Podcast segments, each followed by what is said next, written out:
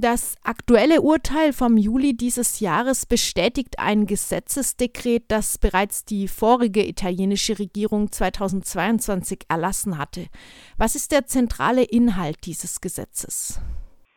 Der zentrale Inhalt ist, dass sämtliche äh, Verfahren vor italienischen Gerichten, in denen es um Entschädigungsforderungen gegenüber Deutschland geht, gestoppt werden. Und das betrifft sowohl ähm, die Erkenntnisverfahren, das heißt die Verfahren, in denen über das Bestehen von Ansprüchen verhandelt wird, äh, als auch Vollstreckungsverfahren, in denen es darum geht, äh, bereits, dass bereits bestehende Urteile, dass aus diesen nicht mehr vollstreckt werden kann.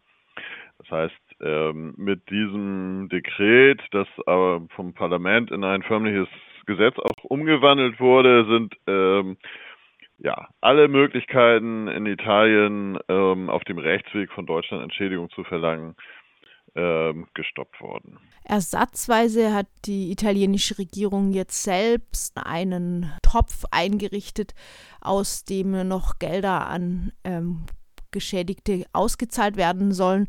Ähm, allerdings wird dessen Höhe als viel, viel zu gering eingeschätzt. Kannst du vielleicht insgesamt nochmal zusammenfassen, was dieses Gesetz jetzt für Auswirkungen für die Opfer deutscher NS-Verbrechen und deren Angehörige oder deren Überlebende hat? Die Deutschen haben immer gesagt, sie haben da auf keinen Fall eingezahlt. Äh, und die italienische Regierung sagt, das ist Haushaltsgeld. So, das mal vorweg. Das heißt also, in der Konsequenz heißt es, Italien äh, zahlt äh, Geld, wenn es denn soweit kommt, an die eigenen Staatsangehörigen. Ähm, ja, vielleicht muss man das Ganze nochmal so im Kontext sehen. Es hat die letzten Jahre seit den 90ern immer wieder Verfahren in Italien gegeben äh, von NS-Opfern. Das waren vor allen Dingen ehemalige Zwangsarbeiter, ähm, viele ehemalige Militärinternierte, ähm, also das heißt ehemalige italienische Soldaten, die ins Deutsche Reich verschleppt worden waren, um dort Zwangsarbeit zu leisten und von denen äh, die meisten auch keine Entschädigung aus dem Fonds für NS-Zwangsarbeit also sprich von der EVZ erhalten haben. Also die hatten gar keine andere Möglichkeit, als in Italien zu klagen, weil in Deutschland der Rechtsweg versperrt war, sowieso. Ähm, und das hat sich, also die haben sich also teilweise eben vor italienischen Gerichten durchgesetzt und haben ähm, Urteile erstritten ähm, in einer Größenordnung von teilweise 100.000 Euro pro Person je nachdem, wie, wie, wie schwerwiegend der, der Fall war. Und ähm, auf Druck Deutschlands hat äh, Italien dann eben dieses Gesetz äh, erlassen, also erst ein Dekret und dann ein Gesetz, mit dem alle diese Prozesse gestoppt werden. Ähm, äh, der akute Anlass, warum jetzt von Deutschland so viel Druck nochmal ausgeübt wurde, war, dass äh, Zwangsvollstreckungen in deutsches äh, Grundvermögen äh, in Italien unmittelbar bevorstanden. Also in zwei Fällen hätte sonst äh, die äh, Zwangsversteigerung äh, deutscher Liegenschaften in Rom gedroht. Und unter, unter diesem Eindruck hat dann äh, die deutsche Regierung massiven Druck auf Italien ausgeübt, damit dieses Gesetz erlassen wird. Für die ähm, Opfer heißt das jetzt, ähm, sie haben eben keine Möglichkeit mehr, sich an Deutschland zu wenden, beziehungsweise an die italienischen Gerichte, um Deutschland zu zwingen, Zahlung zu leisten, sondern sie können nur noch aus diesem Fonds, der jetzt aufgelegt wurde, Zahlungen erhalten, aber wesentlich weniger, als ihnen die italienischen Gerichte zugesprochen hätten. Das ist noch nicht ganz klar, wie viel das letztlich sein wird. Und auch, das gilt auch nur für die, die bis zu einem bestimmten Stichtag ähm, Klagen eingereicht hatten. Also in diesem Gesetz wurde, wurde das so festgelegt, es muss eine Klage eingereicht sein bis zu dem und dem Stichtag im letzten Jahr. Und nur dann werden, werden überhaupt äh, Leistungen erbracht. Das heißt also, wer das versäumt hat, der, der hat auch überhaupt keine Möglichkeiten mehr die Wirkung dieses Fonds ist sozusagen schon jetzt abgeschlossen nach dieser kurzen Frist. Mm, ja, Also wie das dann am Ende mit den Zahlungen läuft, ob das reibungslos funktioniert oder nicht, das kann man halt noch nicht sagen. Aber das ist jedenfalls außerhalb dieses Fonds wird es, wird es keine Zahlungen mehr geben. Also nicht für italienische äh, Opfer von NS-Verbrechen. Vielleicht einen Schritt noch zurück. Also ich habe ja gesagt, Zwangsarbeiter, das ist der größte Teil derjenigen, die Forderungen stellen, aber es geht auch um Opfer von Massakern ähm, weil in Strafprozessen in Italien ähm, gegen deutsche Täter, ähm, die Kriegsverbrechen verübt haben, teilweise eben auch Entschädigungsforderungen noch als Annex ähm, mit ausgeurteilt wurden, und zwar auch gegenüber der Bundesrepublik. Und auch aus diesen Strafurteilen und ihren zivilrechtlichen Anhang ähm, kann halt auch nicht mehr vollstreckt werden. Dieses Gesetzesdekret der Regierung, das wurde im vergangenen Jahr schon verabschiedet.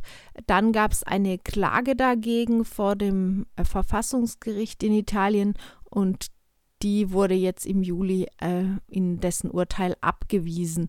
Dasselbe Gericht hatte 2014, glaube ich, war es noch geurteilt, dass laut italienischer Verfassung alle Opfer das Recht haben müssten, gegen Deutschland zu klagen, obwohl Deutschland sich am Europäischen Gerichtshof in Den Haag erfolgreich auf seine sogenannte Staatenimmunität berufen hatte, durchgesetzt hatte, dass Einzelpersonen nicht gegen solche staatlichen Handlungen ähm, äh, wegen solcher staatlichen Handlungen wie zum äh, klagen können.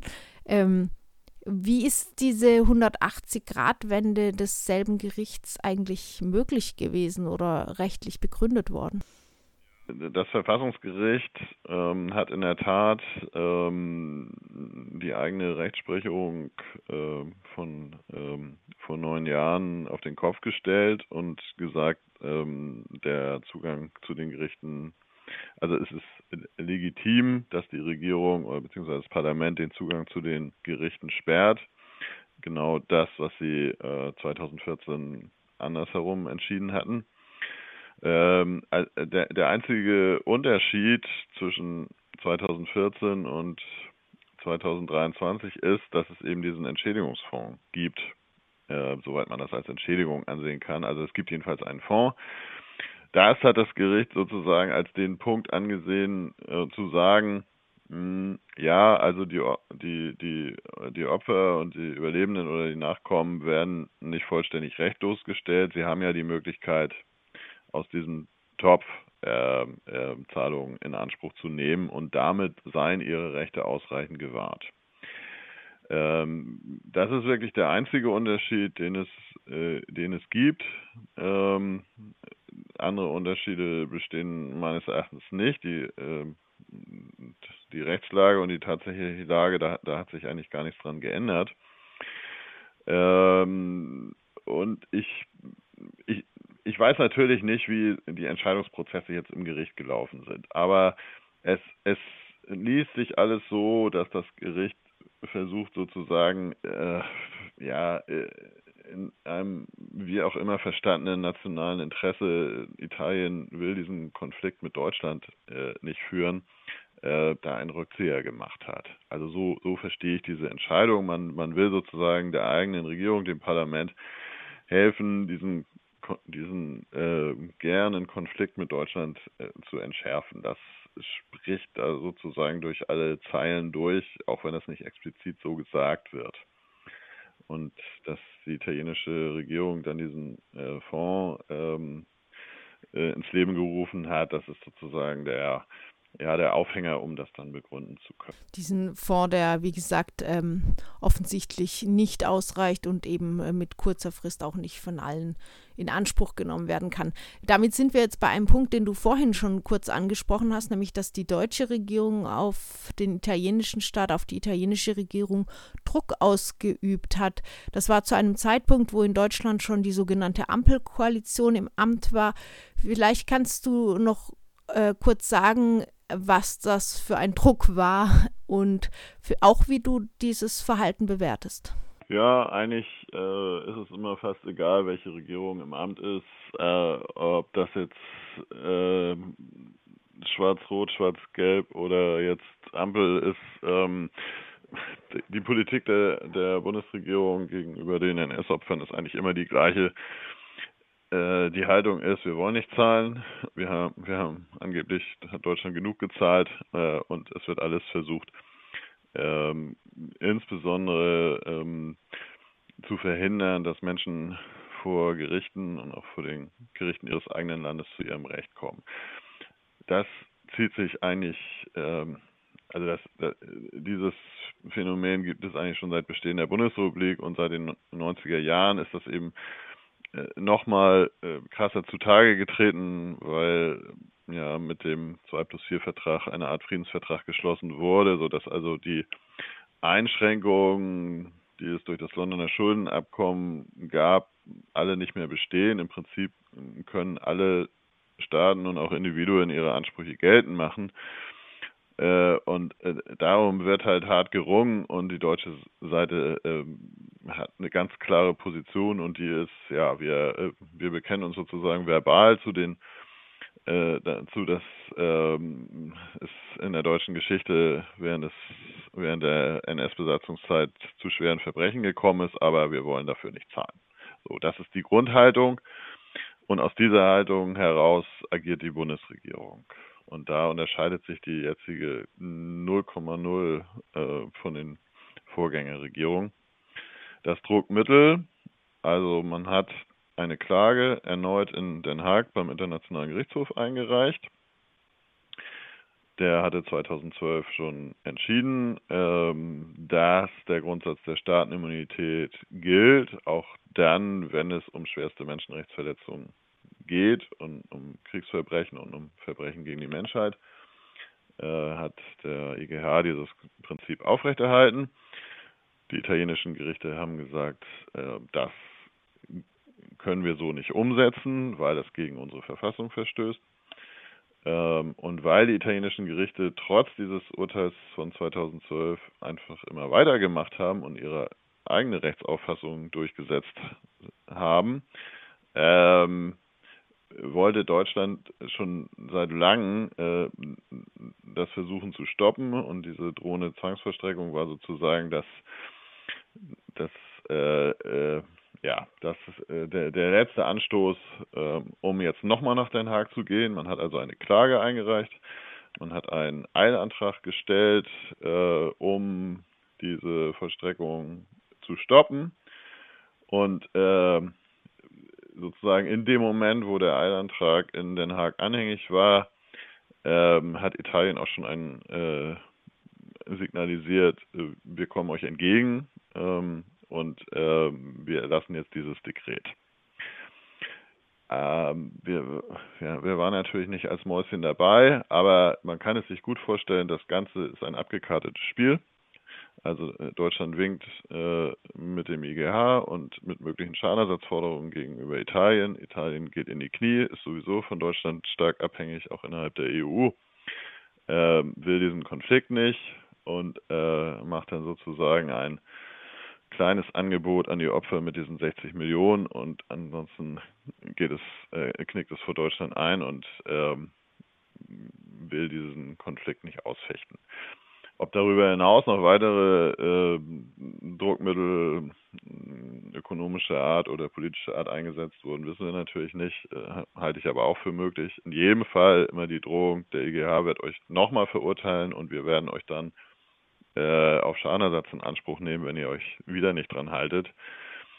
Ähm, und der EGH hätte ja auch die Möglichkeit, dann solche Urteile möglicherweise zu vollstrecken ähm, durch Zwangsmaßnahmen. Ähm, aber ähm, ja, das ist sozusagen die Drohkulisse, die aufgebaut wurde, nachdem dieses Gesetz erlassen wurde, ähm, der Fonds angekündigt wurde, hat Deutschland den Eilantrag zurückgezogen. Die Klage ist aber, soweit ich weiß, bis heute noch anhängig. Ähm, das wird sich wahrscheinlich auch erledigen, weil diese Prozesse ja jetzt auch endgültig eingestellt sind. In deutschen Medien oder in der deutschen Öffentlichkeit hat das Ganze eigentlich kein Aufsehen erregt, weder das Gesetz noch jetzt das Urteil, das dieses Gesetz bestätigt hat. Wie waren die Reaktionen in Italien? Also in Italien, also ja, es gab einen, in Deutschland einen Artikel in der Jüdischen Allgemeinen, ähm, der das aufgegriffen hat, aber ansonsten die breitere Medienlandschaft hat es überhaupt nicht zur Kenntnis genommen. Das war auch der Grund, weswegen wir nochmal mit dieser Sache ähm, rausgekommen sind. Das, wir haben auch so ein bisschen gebraucht, um das nochmal zu bewerten alles, aber ja, es ist also in den italienischen Medien ist es veröffentlicht worden. Ähm, es gab Kritik, also es gab Kritik daran, ähm, dass das nicht mit rechtsstaatlichen ähm, Kriterien übereinstimme. Es gab ähm, eine gewisse, also es gibt keine große Öffentlichkeit in Italien, die sich für das Thema interessiert, aber so eine kleine und da gab es durchaus eben Kritik, dass ähm, ja, also äh, Deutschland sich äh, in die italienische Innenpolitik sozusagen einmischt, äh, auf die italienische Justiz Einfluss nimmt ähm, und dass die nicht mehr äh, unabhängig ähm, entscheiden kann, was sie dann für richtig hält, sondern eben unter massiven äußeren Druck steht.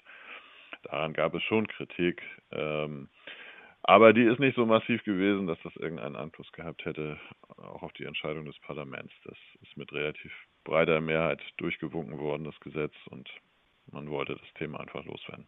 Deiner Einschätzung nach ist das jetzt tatsächlich das letzte Wort in dieser Auseinandersetzung?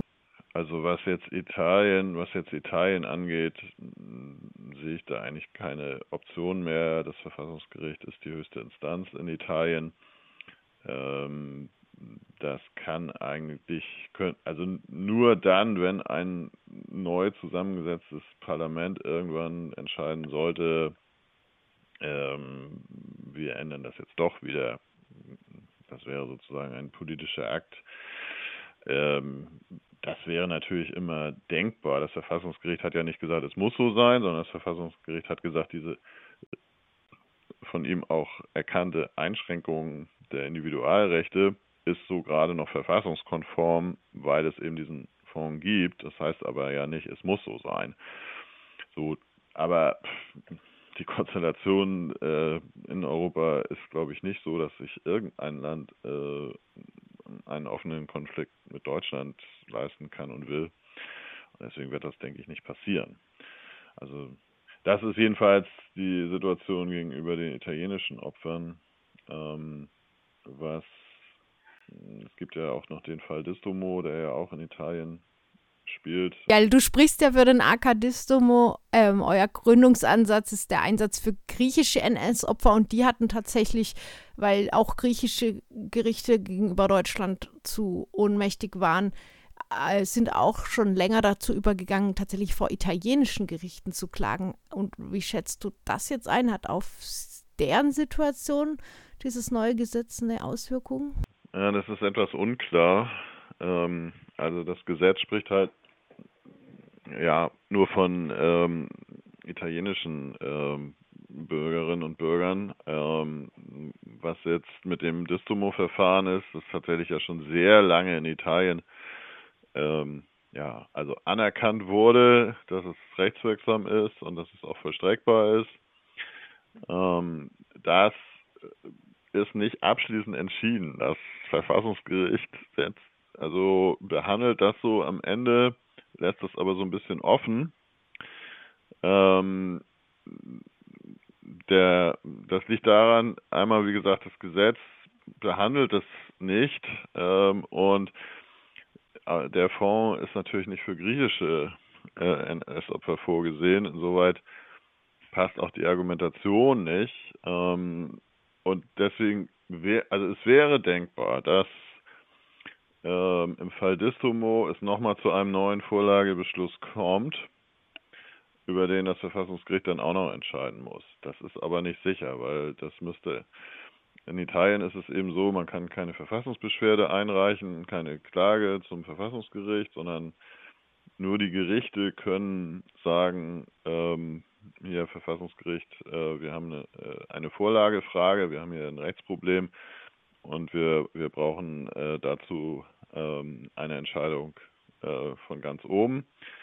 Ähm, das heißt, das Vollstreckungsgericht in Rom, das eigentlich darüber entscheidet, ob Pfändung äh, im Fall Distomo, in diesem Fall Pfändung eines Verrechnungskonto zwischen der italienischen Bahn und der Deutschen Bahn AG. Äh, das ist schon ganz lange gefändet und wird aber nicht freigegeben. Und ob da in diesem Fall jetzt ähm, das Vollstreckungsgericht einen Vorlagebeschluss macht, noch, noch einmal, das ist noch offen. Darüber wird noch verhandelt. Ähm, das könnte noch passieren. Ähm, ob es dann zu einer anderen Entscheidung kommt, wird man sehen. Aber also da ist noch sozusagen ein kleiner Spalt in der Tür offen. Ähm, aber ich bin da skeptisch, ähm, weil tatsächlich Italien ja versucht, dieses Problem irgendwie loszuwerden. Ähm, und ich befürchte, dass äh, jetzt die italienische Justiz auch einen Weg suchen wird, um auch dieses Problem noch loszuwerden. Aber wie gesagt, wenn, wenn man ganz optimistisch wäre, könnte man sagen, ähm, ja, ähm, da ist noch eine kleine Chance, äh, dass es vielleicht im Fall Distomo nochmal anders äh, ent entschieden wird. Wie schätzt du denn das Verhalten der Regierung Meloni jetzt ein? Es gibt ja, es gäbe ja eigentlich zwei Möglichkeiten. Eine rechte Regierung wie die ihre könnte sich einerseits recht wenig um NS-Opfer scheren. Meloni hat zum Beispiel äh, aus Anlass des Jahrestags eines Massakers, eines großen Massakers in Rom äh, gesagt, die Opfer seien getötet worden, nur weil sie Italiener gewesen seien. Also eine ganz schöne Geschichtsverdrehung, eine nationalistische. Andererseits ähm, kann rechte Regierungen manchmal auch erpicht darauf sein, im nationalen Interesse Ansprüche auch gegenüber Deutschland durchzusetzen, wie man im Fall Polen äh, in den letzten Jahren gesehen hat. Äh, kannst du da bei Meloni eine Tendenz erkennen? Ja, das Gesetz ist ja noch unter der Vorgängerregierung für, also verabschiedet worden. Also ich kann das nicht erkennen. Also ich gebe dir recht, dass äh, im Fall Polen ist das so die Konstellation, aber ich habe den Eindruck, ähm, Italien ist einfach in einer zu schwachen Position, um auf dieser Ebene da einen Konflikt mit Deutschland zu führen. Und der Wille, das zu tun, äh, der scheint auch überhaupt nicht da zu sein. Ähm, ob das jetzt daran liegt, dass äh, der Meloni-Regierung die NS-Opfer egal sind äh, oder ob es einfach nur ist, äh, also wir müssen, äh, wir haben andere Probleme gerade, ne? Also wir, wir brauchen sozusagen äh, die deutsche Unterstützung, äh, um unsere rassistische Einwanderungspolitik da durchsetzen zu können. Ähm, beziehungsweise um äh, EU-Zahlungen nicht zu gefährden. Also das ist so ein bisschen schwierig einzuschätzen. Jedenfalls ist da nichts vernehmbar, ähm, dass die Meloni-Regierung da anders äh, agiert als die, äh, ja, die etwas liberaleren Vorgängerinnen.